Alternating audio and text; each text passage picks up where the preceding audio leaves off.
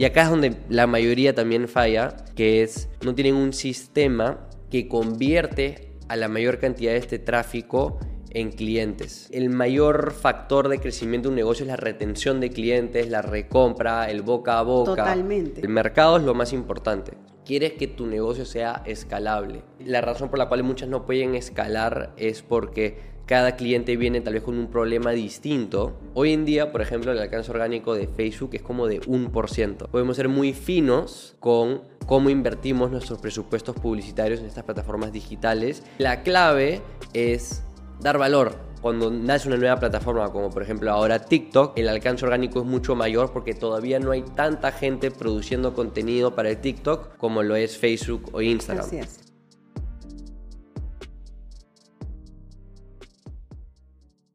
Bienvenidos a esta nueva eh, grabación de podcast en el cual eh, tengo un invitado muy, muy interesante.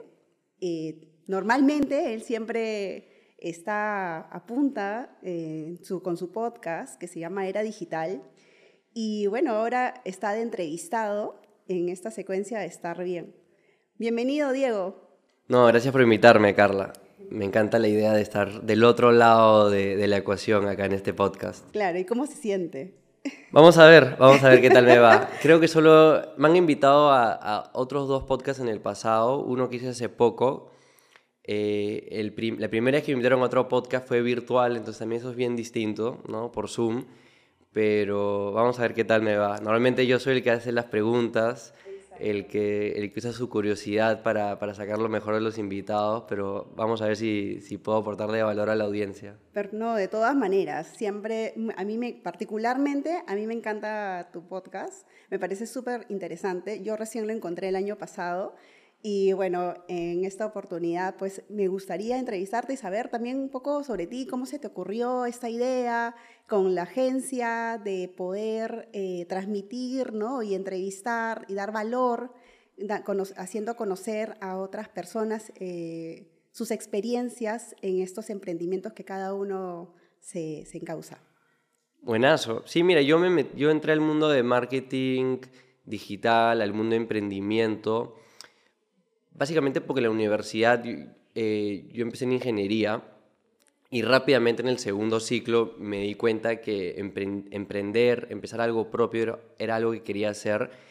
Me sentaba en, en clases y estaba ahí en, en Instagram, que era relativamente nuevo en esa época, te estoy hablando alrededor del 2013. Eh, y veía cómo habían estas personas que estaban haciendo negocios digitales, estaban recorriendo el mundo mientras trabajaban en su computadora, lo llamaban el laptop lifestyle. Y yo decía, yo quería eso, ¿no? No, no quería estar en una oficina, quería hacer un propio negocio. Entonces ahí me cambio a ingeniería y administración, en onda de, bueno, voy a aprender a administrar un negocio. Eh, me tomó varios ciclos, un par de años, empezar a, a en verdad determinar qué tipo de negocio quería empezar hice algunos test de personalidad. Hay, por ejemplo, uno que se llama el, el Myers-Briggs, que es de dos psicólogos, que básicamente te dice que hay 16 personalidades. A mí me, me salió uno que se llama ENFP. Y básicamente me decía que entrar en algo de marketing, comunicaciones, era una de las posibilidades y me hizo bastante sentido. Empecé a aprender un poco más de- de- del mundo de, de publicidad, de agencias y sí sentí que reunía bastante mis pasiones, en especial una agencia de marketing digital, ¿no? Porque me interesaba la creatividad, el contenido, comunicaciones en general, me interesaba el tema tecnológico, el componente tecnológico de una agencia de marketing digital, a diferencia de, digamos, una agencia tradicional de radio, tele, prensa. Y bueno, ahí estaba el, el, otro componente, el tercer componente, el, el de que me interesaban los negocios, ¿no? Y este era mi propio negocio, como una agencia de marketing digital sentí que, que reunía esos intereses.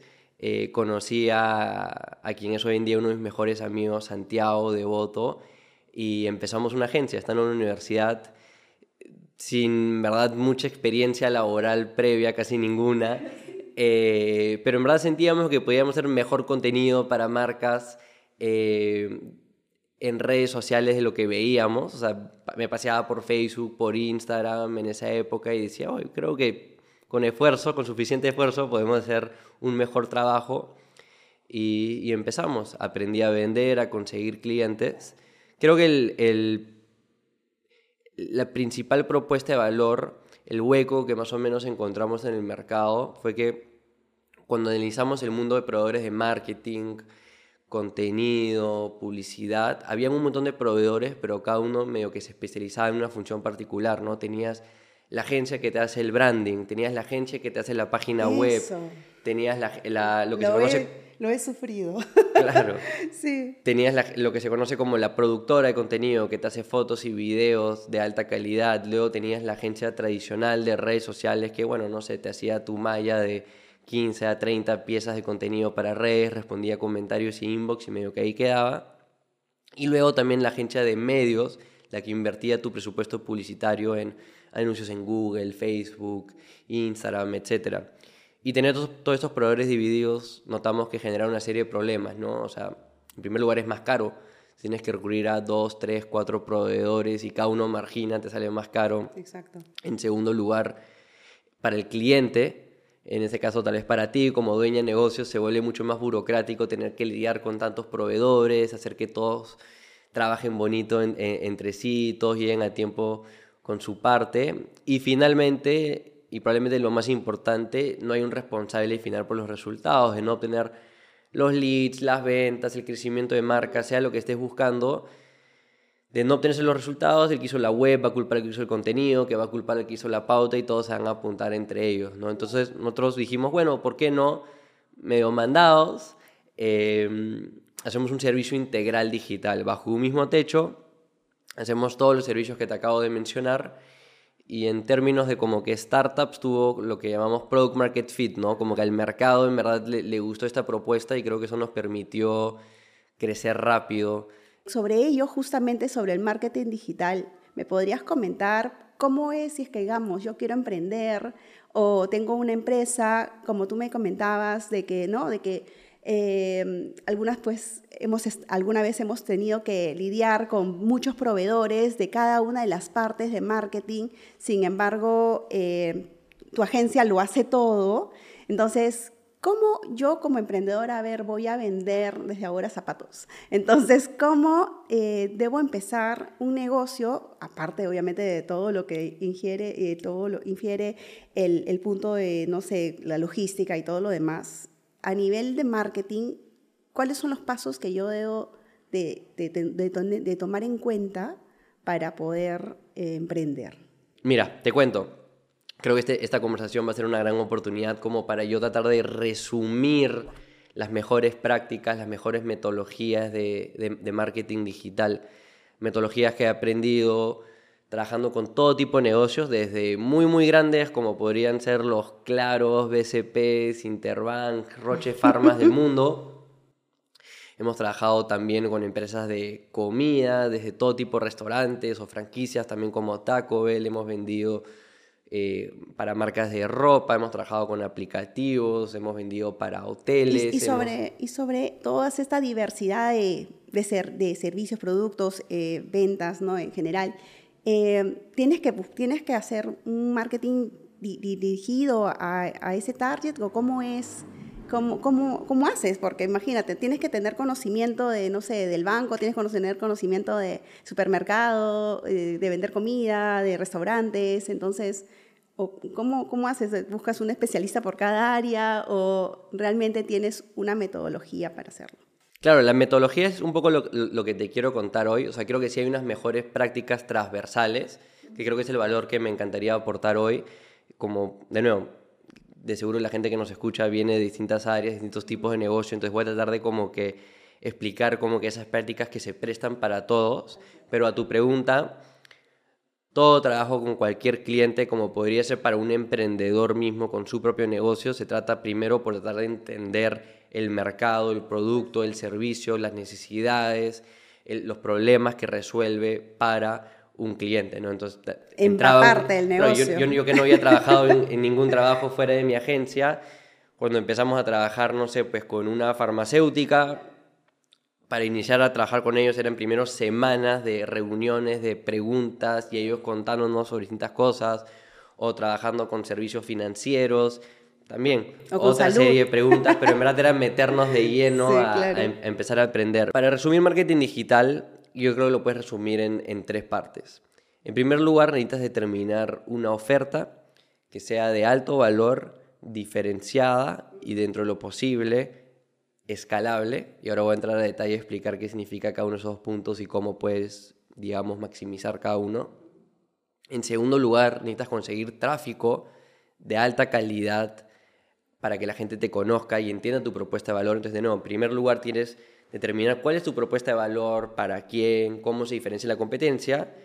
Y luego el segundo punto es hacerla conocida, conseguir este tráfico, hacer este marketing para que eh, la gente te conozca. Y en tercer lugar está lo que yo crear un sistema que convierta este tráfico en clientes. No basta con que la gente mire tu contenido o siquiera te siga en redes o algo por el estilo. Luego tienes que tener mecanismos para que la gente finalmente se convierta en un cliente y en la mayor medida de lo posible se mantenga como un cliente y con el tiempo también se involucren a mayor profundidad con tu negocio. por supuesto, claro. Sientamos en primer lugar, hablar de la oferta, y este es el principal problema que yo veo cuando me junto con nuevos clientes, es que en verdad nunca se han sentado como emprendedores, como dueños de negocios, como gerentes, como equipos, a en verdad aterrizarse en un papel, en una presentación, en un documento, quiénes son, para quiénes son, cómo se diferencian de la competencia y en verdad qué problemas están resolviendo. De seguro sí, las personas lo saben en su cabeza. Pero no lo plasman y al, no plasmarlo no, nadie está involucrado ni saben, ¿no? Y también puede haber un efecto teléfono malogrado, ¿no? Tal vez un gerente piensa que esto es lo que deberíamos comunicar y otro piensa otra cosa y, hay una desconexión ahí, ¿no? Entonces... Se malinterpreta. en primer lugar tiene que haber algo que la gente quiera y la gente empieza primero a pensar en la comunicación, en el marketing, en cómo persuadir yo creo que es un tercer paso. Hay dos anteriores a ese. El primero es analizar el mercado. Tú primero en verdad tienes que delimitar un mercado que en verdad tiene un problema, que en verdad te está pidiendo a gritos que se le resuelva ese problema. Y segmentarlo, ¿no? Porque a veces no es tampoco venderle a, a, todo el Perú, por ejemplo, ¿no? Sino a ese grupo que está teniendo la necesidad. Exacto. Entonces, primero empezar por el mercado. El mercado es lo más importante. Si no hay un mercado que está dispuesto a pagar, si no hay un mercado interesado, si no hay un mercado con un problema, no hay necesidad de crear un producto, no hay necesidad de marketear un producto tampoco. Entonces, empezar por ahí. Una vez que ya puedes delimitar que hay un mercado en verdad con una necesidad que, quiere comprar algo, ya viene la oferta, antes de, de, la persuasión, antes del marketing, antes de todas estas palabras bonitas que convencen a alguien, la oferta es lo más importante porque quieres de, cierta manera querer diferenciar la, la, propuesta de la competencia, que sea llamativa y que dentro de lo posible que sea buena, ¿no? Porque si el producto no es bueno, si el servicio no es bueno, más marketing solo va a hacer que la gente se entere más rápido lo malo, lo malo que es. Claro, claro, y te hundes más rápido y se acaba el negocio. Exacto. O también no, no ganas tanto dinero a largo plazo, porque al final de cuentas la mayor el, mayor factor de crecimiento de un negocio es la retención de clientes, la recompra, el boca a boca. Totalmente. ¿No? Entonces, la oferta en segundo lugar, después el mercado, y luego en tercer lugar ya viene la persuasión, ¿no? La comunicación, el marketing. Ahora. El cierre. Hablando de una oferta de valor diferenciada y escalable. Vamos a entrar a cada punto. En valor. ¿Qué es de valor? La gente se pregunta, sí, algo de valor mi producto es de valor, pero ¿qué en verdad significa valor? El otro día encontré, o hace un tiempo encontré una, como una ecuación de un hombre que se llama Alex Ormosi, que hoy en día es bien popular en redes, y me parece que lo simplificó bastante bien. Y él básicamente tiene una fórmula para valor. Lo puedes ver como una división, ¿no? Hay cuatro factores. En la parte de arriba hay dos y en la parte de abajo hay dos. La parte de arriba la quieres maximizar. ¿No? Entonces, ¿cuáles son los dos factores ahí? Es, ¿cuál es la promesa que estás dando? ¿Qué tan grande es esa promesa? Y ahora vamos a hablar de eso. En segundo lugar, es la probabilidad percibida de logro. ¿Qué tanto tú crees que esa promesa se va a dar? Y en la parte de abajo tienes el tiempo en lograrlo y el esfuerzo en lograrlo. Les vamos con un ejemplo. Ya. Digamos que la promesa es te prometo que vas a bajar 10 kilos de peso. ¿Ya? Hay dos posibles ofertas. Una liposucción o ir al gimnasio y un, un régimen de entrenamiento. ¿Qué es más caro? ¿Una liposucción o una membresía de gimnasio? Obviamente la liposucción. Correcto. ¿Por qué? Porque la promesa es la misma, bajar 10 kilos, Claro. digamos. Pero si vemos los otros tres factores, El tiempo. la probabilidad percibida del logro de la liposucción es altísima. Porque, sí, pues, literal, te van a sacar ese peso, ¿no? Sí. Y en la parte de abajo, las que quieres minimizar, tienes el tiempo en lograrlo, son horas. Horas, claro. ¿No? Exacto. Eh, y luego, y el esfuerzo es mínimo, Así es. ¿No? El, el- el manejar, el estacionarte, el entrar y el salir de las instalaciones. Versus el, el plan de entrenamiento es, pucha, la probabilidad percibida de logro, qué tan buena va a ser la rutina que me va a dar este entrenador. Sí, voy a tener las ganas de ir. Correcto. Exacto. Y el esfuerzo va a ser mucho mayor y va a demorar mucho más. Entonces, cualquier persona que esté tratando de analizar qué tanto valor es su producto, su servicio o cómo incrementarlo, creo que son cuatro buenos factores a tomar en cuenta y ver cómo podemos maximizarlos de arriba, la probabilidad percibida de logro y la promesa misma, y cómo minimizarlos de abajo. Otro ejemplo, ¿no? Todas estas plataformas digitales que conocemos hoy en día, Rappi, Netflix, Uber, se han concentrado en la parte de abajo de la ecuación. Porque, por ejemplo, si tomamos Rappi como ejemplo, la comida que me trae Rappi es la misma o hasta peor que la del restaurante. Llega en peor condición que la del restaurante. Totalmente. A veces puede llegar hasta fría, etcétera. Soy fan de Rappi, ¿ah? no, nada contra de Rappi. Eh, pero se han concentrado en la parte de abajo. ¿Por El qué? menos Porque el tiempo. esfuerzo es mínimo. Así en lugar de es. manejar, hacer cola, lo que sea, son tres clics, ¿no? Y ahorro tiempo. Exacto. ¿no? Lo mismo con Uber, lo mismo con Netflix, ¿no? Entonces, estas empresas modernas que conocemos se han concentrado en la parte de abajo, igual que Amazon, ¿verdad? Exacto. Entonces, esa es por la parte de valor. Luego está la parte de un producto diferenciado, ¿no? Tú quieres tratar de lo que ya muchos en el mundo de marketing conocen, estar en un océano azul. Hay este libro muy famoso de eh, Blue Ocean Strategy, se llama, donde habla de los océanos azules y los océanos rojos. Exacto. ¿no? Los océanos rojos son estos mercados eh, donde hay un montón de competidores versus los océanos azules es un mercado abierto. En este libro, por ejemplo, lo que te dicen es Blue Ocean Strategy. Es, eh, te dan varios ejemplos de negocios que crearon océanos azules. Un gran ejemplo que a mí me encanta es el de Cirque du Soleil. Estos Claro. eventos Claro, increíbles. Que fueron lindos. ¿Qué hizo Cirque du Soleil? Agarró lo mejor del teatro o partes del teatro, de, de, digamos, de, de alta gama, de, de que cuando recién salió Cirque du Soleil era, digamos, para la gente rica, Exacto. y lo, agarró partes del circo, que era para la gente de menor poder adquisitivo. Y los junto. Entonces, y lo juntó. Entonces, agarró la narrativa del teatro, agarró también, obviamente, el, el escenario, ¿no? El- el- alta calidad, se podría decir. Pero agarró del circo no los animales, pero sí estas personas que tenían habilidades bien raras, esta gente que, que hace volantines Claro. y dif- diferentes cosas, y lo juntó. Entonces, lo que te habla el, el libro es de que para tú determinar cuál puede ser un océano azul, es tienes que medio que catalogar todos los distintos factores de tu mercado. Velocidad de entrega de tu servicio, de tu producto. Eh, de nuevo, alta gama, baja gama. Todas las características y empezar a buscar una diferenciación frente al, al competidor. Agarrar algunas Así es. y mezclarlas de, de una manera poco común que te hace que te diferencien. Otra manera de hacer esto, de encontrar esos huecos en el mercado, es pues, imagínate un eje Y y un eje X. En cada eje marcas un factor. Podría ser, por ejemplo, precio y velocidad de entrega, como mencioné anteriormente. ¿No? Y tú puedes medio catalogar en estos cuatro cuadrantes a los distintos competidores, los Las distintos de players de, tu mercado y ver dónde están los huecos. Y puedes repetir esto de los dos ejes para distintas combinaciones de factores. Sí, Y así medio que vas encontrando de nuevo esos espacios en blanco. exacto. Entonces, bueno, está el- una oferta de valor diferenciada, ahí entra esto de- del océano azul, y dentro de lo posible, ya por trabajo que, que tengo trabajando con todo tipo de negocios, quieres que tu negocio sea escalable.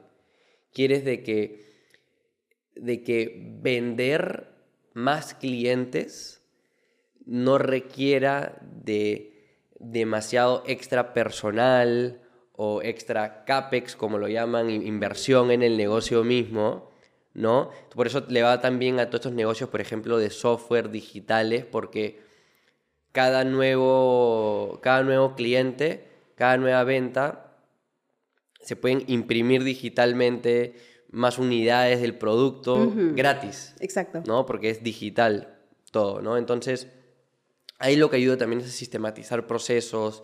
Si tienes un servicio, hacer algo como crear un servicio productizado, que es más como empaquetado, en lugar de tratar de tener que inventar la rueda. Pues tanto esfuerzo, tanta demanda de más personal, tal vez calificado, profesional, y obviamente se va agotando el mercado y se limita, ¿no? A crecer. Exacto, ¿no? Em, mucho cuando se trata, por ejemplo, de, consultores o también agencias como la mía, la razón por la cual muchas no pueden escalar es porque cada cliente viene tal vez con un problema distinto o el dueño de negocio está dispuesto a tratar de resolver todo tipo de problemas y eso hace que los procesos no sean sistematizados. De nuevo, entra un nuevo cliente y tienes que medio que inventar la rueda y eso fue un aprendizaje, un problema que a los inicios de la agencia teníamos. Estábamos dispuestos a con marketing digital eh, tratar de resolver cualquier tipo de problema y es difícil de escalar así en lugar de especializarte en por lo menos un catálogo pequeño de clientes.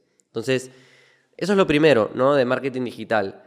Antes de entrar a, los anuncios y el contenido mismo, en verdad aclarar qué es lo que se está vendiendo, para quién es y cómo se diferencia de la competencia.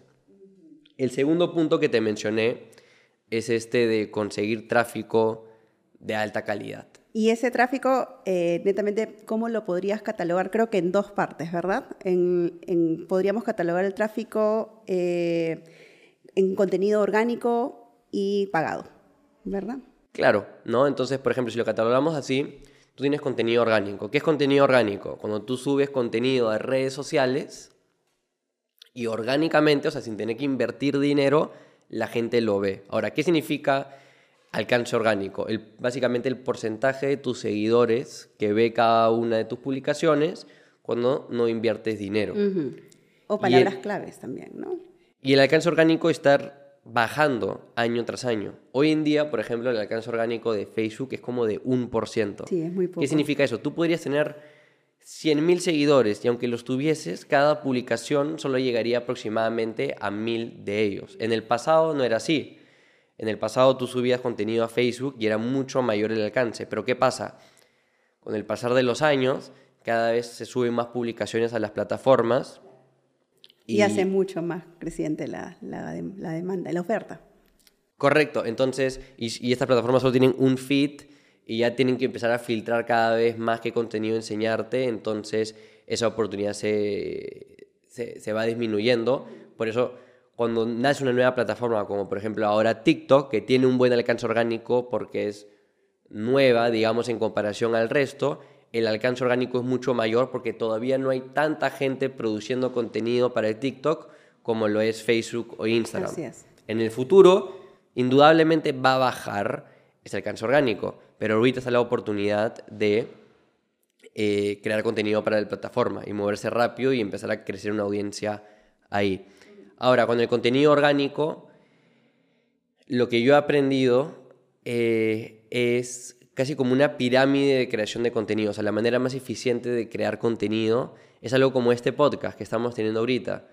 Nos estamos sentando ahorita por, va a ser, no sé, como 40 minutos, tal vez un poco más con todo lo que hablo. Eh, y de una sentada tú vas a poder, Carla, publicar con este increíble eh, podcast la conversación completa en YouTube, en Spotify, en Apple Podcast, pero luego vamos a poder sacar fragmentos Totalmente. de esta conversación que van en redes. Es una manera muy eficiente de crear contenido y es lo mismo que yo hago con mi podcast, ¿no? Me siento, grabo una conversación de hora y media y de ahí puedo sacar 12, 12 pastillitas que van en redes versus en una hora idear, producir y editar una pieza de acero. Claro. ¿no? Entonces... cansados, ¿no? algunos que están bailando incluso.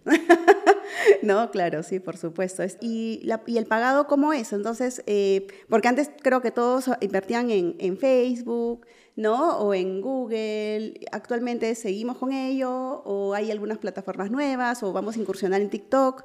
Sé que también a nivel de Perú, no sé eh, si ya, ya se puede, ya podemos como empresas abrir eh, páginas de TikTok, me parece que, o no, o sí, ya no me acuerdo. Ya puedes, ya puedes. Ya puedes, ¿no? Eh, pero eh, por ello mismo quisiera que, me, que, nos explicaras un poquito sobre, sobre esta parte en la cual pues tenemos que invertir ya dinero. Claro, el, el, punto de invertir es que tú le puedes pagar a estas plataformas para que tu contenido llegue a más gente, ¿no?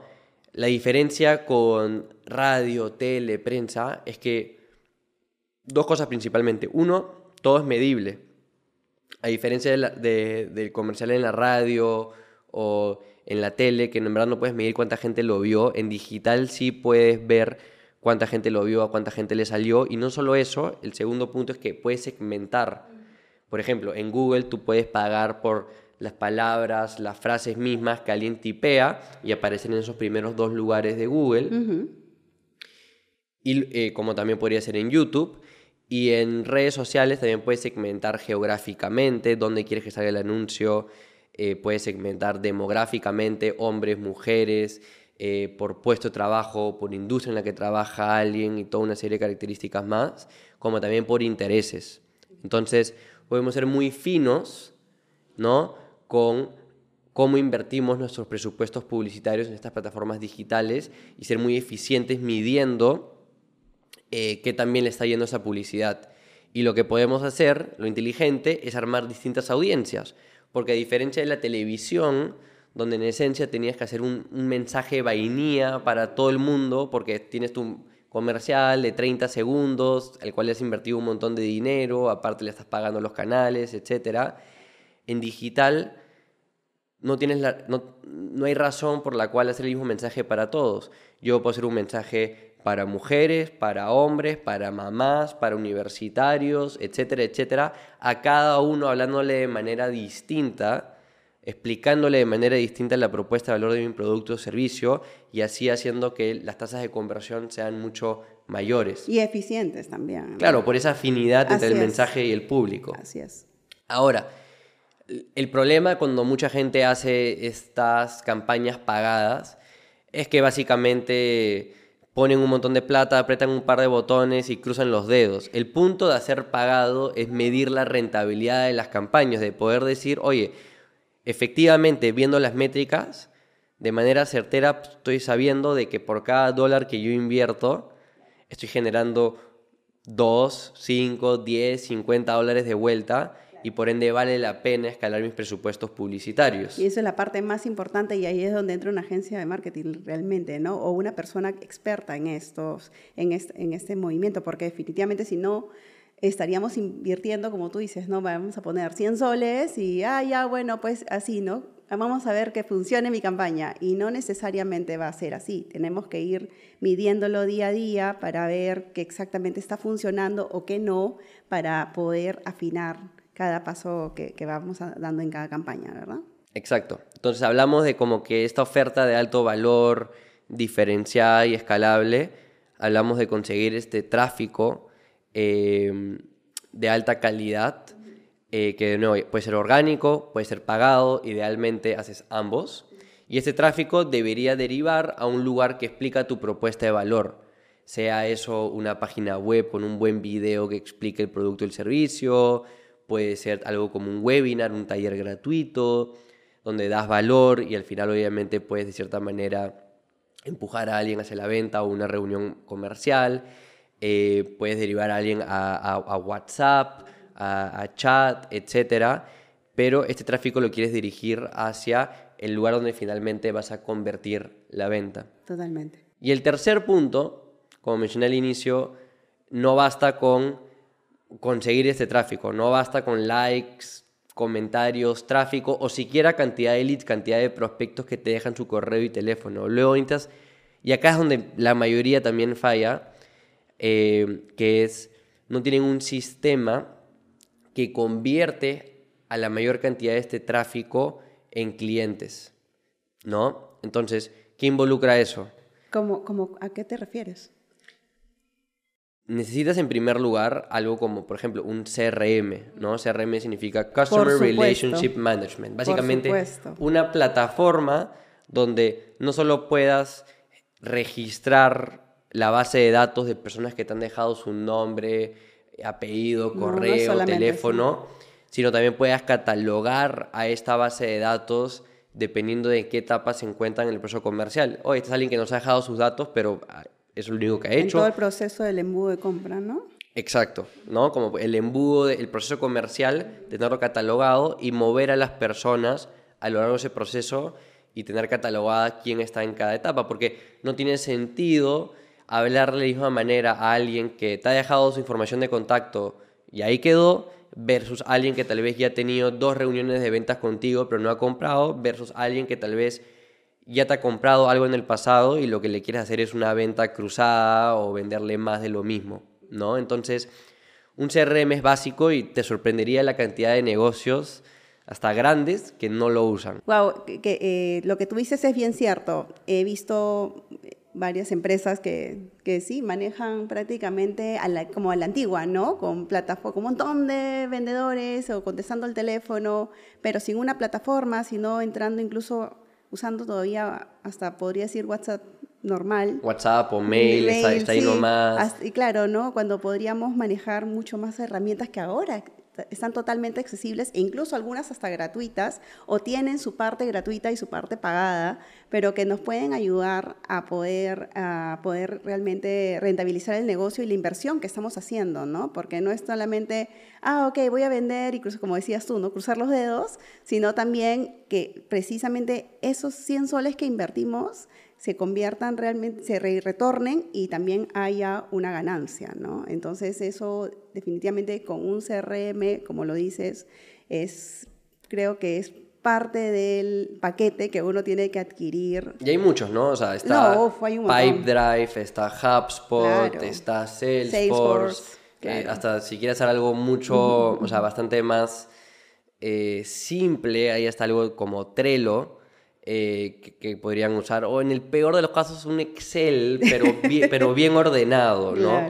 Em, hay otra herramienta que se llama Zapier con Z, que te ayuda a básicamente conectar herramientas entre sí. Es la herramienta que usarías para hacer que eh, ese contacto, esa información, pase del formulario donde lo registraste al Excel o al CRM, etcétera, etcétera, ¿no? Entonces, Registrar eso es clave.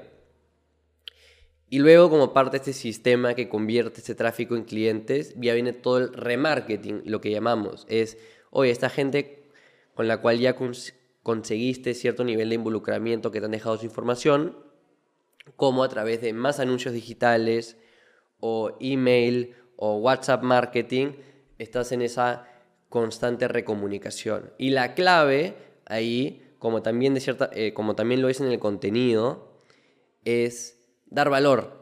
Es no estar todo el día, cómprame, cómprame, cómprame, cómprame, sino al entender cuáles son los problemas que tiene este público objetivo, poder dar información de valor que haga notar a este potencial cliente, uy, mira, esta persona o esta empresa sabe de lo que está hablando y me puede ayudar entonces por ende voy a indagar más sobre su producto y servicio.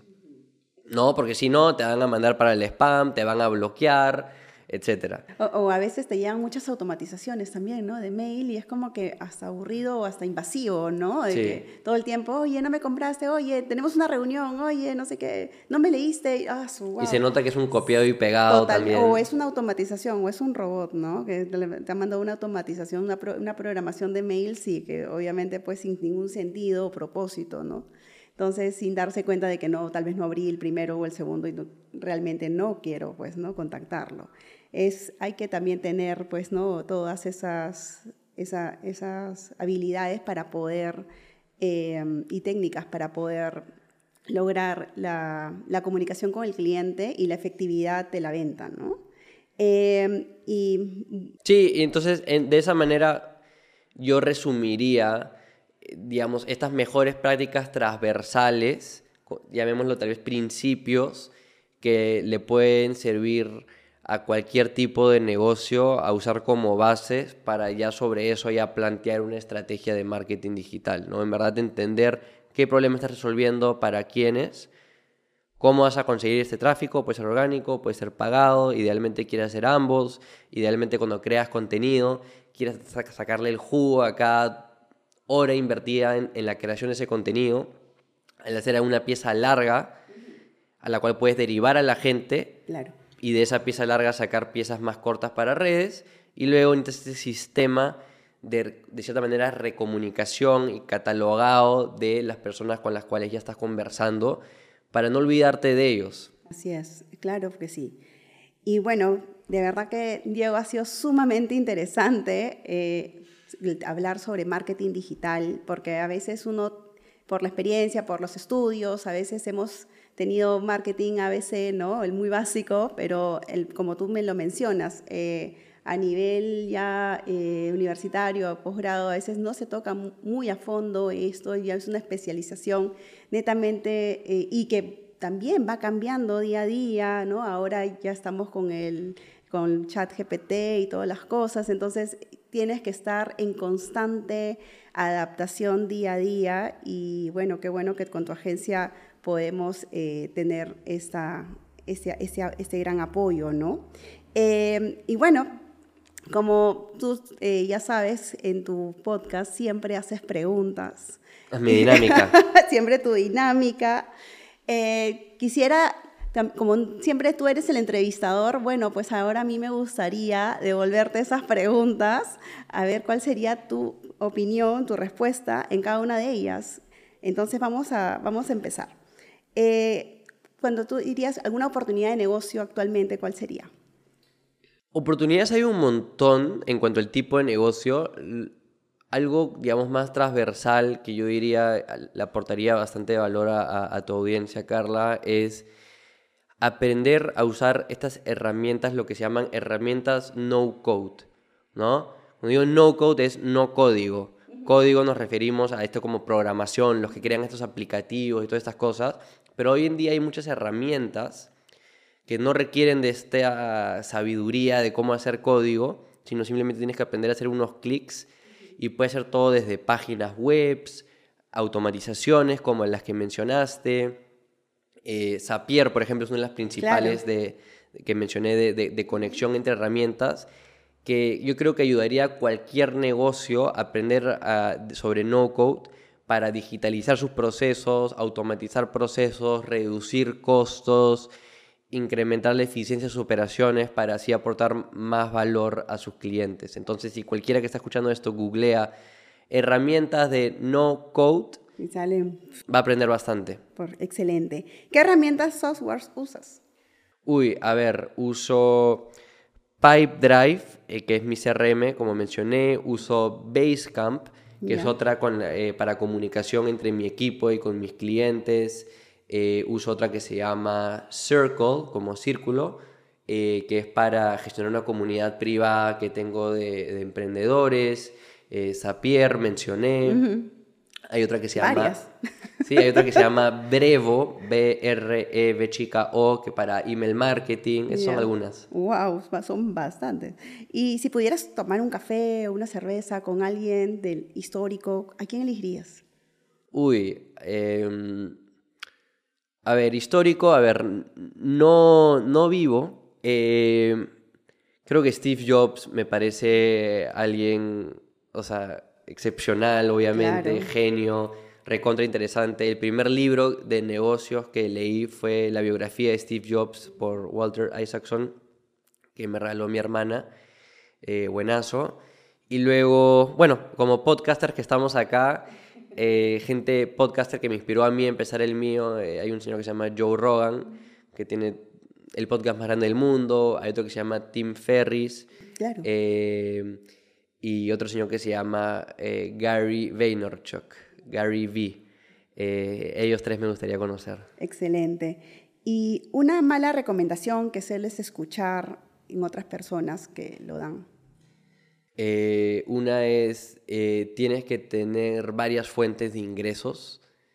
eh, esa... Esa de que con siete obtienes la libertad. Sí, porque creo que algo que he aprendido, que es algo que por ejemplo Steve Jobs dice, Bill Gates dice, Warren Buffett dice, o sea, la gente más exitosa, se podría decir, en el mundo de negocios es el enfoque, el enfocarse en algo.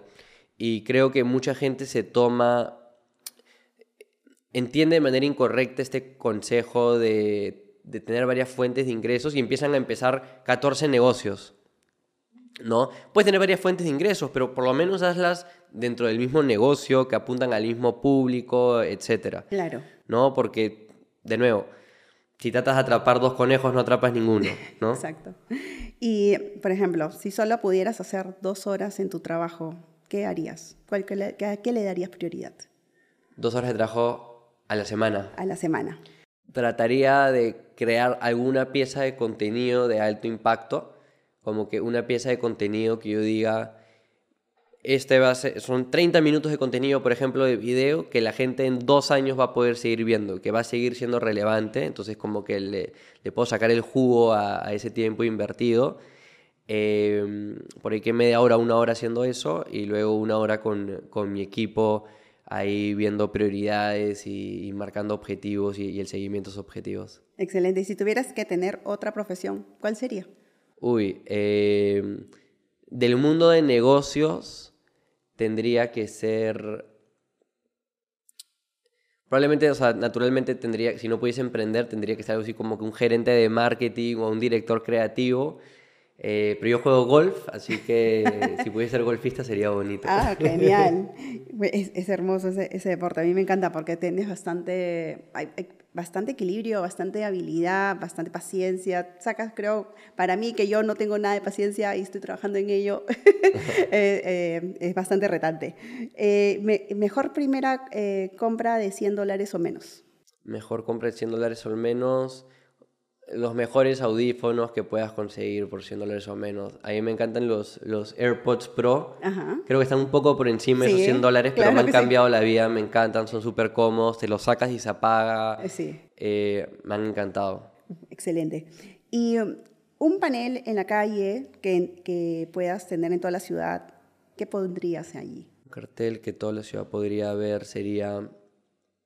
A mí me, o sea, eh, en un podcast que hice con, con, un amigo, Daniel Bonifaz, él me, me, me, devolvió la pregunta en el momento que yo se la hice y dije, te vas a morir, que viene de, de esta frase de los estoicos, del latín memento mori, y hablan bastante de cómo el, el, recordar la muerte ayuda bastante a centrarte, a repriorizar, a apreciar lo que tienes, entonces creo que ese recuerdo ayudaría a bastantes personas. Claro, y por ejemplo, tomando en cuenta esa, esa idea, eh, bueno, yo lo tomé como eh, te vas a morir hoy, ¿no? Eh, porque también le he escuchado mucho, ejemplo, en el karate de mi hijo, al sensei y dijo, eh, ¿cuándo se van a morir? Y, todos, ¿no? Sí, asustados, ¿no? Hoy se van a morir, ¿no? ¿Por qué? Porque el tiempo es ahora, ¿no? Porque los momentos se mueren ahora y hay que vivirlos, disfrutarlos, ¿no? Sentirlos y, hacerlos productivos y provechosos. Mencioné Steve Jobs en algún momento de, esta conversación y, y él decía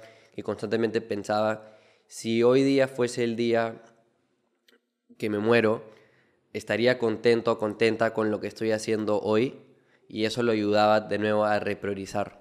De todas maneras, es muy importante a veces hacerse preguntas un poquito que a veces uno no quiere escuchar, pero que te pueden encauzar bien, ¿no? Eh, ¿Y qué nuevo hábito del último par de años ha sido el que más te ha ayudado?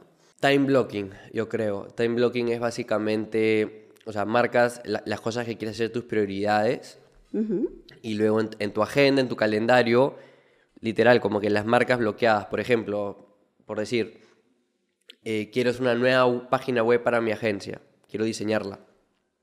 Entonces digo, ya, eso me debería demorar tres horas, me invento, y me la bloqueo, ¿no? El, el viernes de 2 a 5 de la tarde tengo que diseñar la página web y solo tengo esas tres horas para hacerla. No, no, no puede ser tres horas y media, etcétera, etcétera. Y eso ayuda en verdad como que sacar pendientes de encima y, y, obviamente luego cuando gente me dice, tienes disponibilidad este día para hacer tal cosa, si lo tengo bloqueado, les digo no. Y, Claro. ser, y ser bien enfocado en, en lo que he apuntado que, que voy a hacer. Ese es muy, muy importante lo que dices y es sumamente eh, valioso. Porque, por ejemplo, yo también he aprendido que, que obviamente a veces uno entra a una reunión y entra a la reunión y se explaya, se explaya, se explaya y a veces no hay un timing, ¿no? Entonces, eh, entonces uno tiene que ponerse una programación dentro de esa reunión, ¿no? Para que pueda realmente calzar y decir todo lo que queríamos abarcar. Una agenda, ¿no? De la Una reunión. agenda de reunión es importantísimo y bueno, más o menos es como lo que tú estás diciendo de de bloquear ese tiempo para hacerlo lo más productivo para lo que te has comprometido a hacer, ¿no? Creo que hay un estudio de Harvard que literal dijeron que time blocking era una de, digamos, de la- las actividades más eficientes en, en relación a productividad. Ujú, totalmente, totalmente válido. ¿Un libro que, haya, que has recomendado? Uf, a ver, lanzo varios. Eh, This is Marketing, esto es Marketing de Seth Godin, el mejor libro de marketing, eh, en mi opinión. Hay otro que se llama Influence, Influencia, de Robert Cialdini. Habla de seis factores en relación a influenciar, que puede servir para marketing, para ventas, liderazgo. Eh, principios de Rey Dalio, buenazo. Y eh, The Four Hour Work Week, la, la semana laboral de cuatro horas de Tim Ferriss, buenazo también. ¿Y película que más has recomendado? Uy, soy súper cinéfilo. Eh, Anda. Bueno, al menos dos, tres. el- si no, nos vamos a extender mañana. El, el- el gran truco eh, me encanta de Christopher Nolan, es de, de Dos Magos. eh, de ahí me encanta Goodfellas. eh, y me encanta todo lo que sea de Fincher, de Scorsese o de Christopher Nolan. Esos son mis tres eh, directores, Directores favoritos. favoritos, perfecto. ¿Y la mejor inversión que has realizado de, de algo, de dinero, de regalos, tiempo, energía? Cuando he pensado estas de, de- de- mis preguntas, siempre vuelvo a... Siempre que soy como que al borde de querer empezar algo ¿Ya? eh, nuevo, la manera en la cual me he terminado comprometiendo a en verdad ejecutar, a meterme a hacerlo, es comprando algún tipo de curso o programa, pero que sea caro. Por lo menos para mi presupuesto de ese momento. Claro. ¿no? Eh, por ejemplo, cuando antes de empezar mi agencia, eh, compré un curso de como que para mí era, era chivolo, ¿no? Tenía creo que 20 años, de 700 dólares, de cómo empezar tu agencia de marketing. Wow. Y esa era mi manera de decir como que ya voy a hacer esto. Luego también cuando quería empezar eh, otro negocio que ahora tengo en relación a educación, eh, compré un curso para eso, bastante más caro, eh, y es mi manera de comprometerme. Obviamente me meto y, y- y los aplico, pero algún tipo de como que gasto grande, como que para decir, ya ya no es una idea que simplemente digo que voy a hacer, sino esta inversión Te- monetaria te me va a comprometer a hacerlo. Claro, como que te obligas a, ¿no? Como la membresía del gimnasio, a veces que uno no... Exacto, claro, que es la una opción compra y no, lo- y no- pagas la anual para comprometerte a ir, ¿no? De alguna forma. Bueno, aunque algunos después no quieren ni tampoco ir al anual, pero bueno, muy interesante. Bueno, de verdad que, Diego, me ha parecido súper interesante conocerte.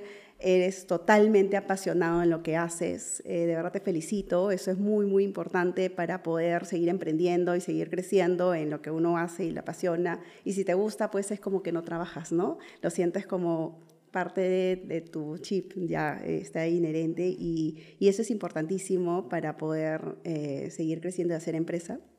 Eh, y bueno, de verdad que seguimos, continuar escuchando tu podcast, me- a mí me encanta particularmente. ¿Y qué, qué otro aporte último final podríamos escuchar y que te, tal vez quisieras eh, decirlo a, a los que están oyendo actualmente esta, esta entrevista? No, yo quiero agradecerte a ti, más que nada, en verdad. O sea, me encanta que hayas empezado tu podcast. Tienes un Gracias. negocio increíble. Sé que, que, que las personas que están acá viendo el podcast no lo pueden ver. Esta oficina en la que estamos es bien bonita, pero fuera de esta oficina hay unas instalaciones increíbles. Gracias. O sea, en verdad está a uno, hay todo un staff, un equipo increíble que parece que funcionan como reloj suizo, o sea, todos están ordenadísimas. Muchas entonces, gracias. En verdad has creado un negocio alucinante. Muchas Eh, gracias. me encantaría que más gente visite, sepa sobre estar bien. eh, y en verdad, de nuevo, espero que, que así como yo he hecho con mi podcast, también tú sigas adelante con, con el tuyo y, y, más gente pueda conocer Estar Bien. De todas maneras, es parte del compromiso, es como la membresía anual del gimnasio que decíamos, ¿no? Es parte de mi compromiso el continuar llevando esta propuesta de valor y darles eh, un contenido que realmente pues sea eh, eh, beneficioso para cada uno de los oyentes o los nuevos oyentes que puedan uh, sumarse a, a este propósito. Muchas gracias. La repetimos. Cuídate, nos vemos.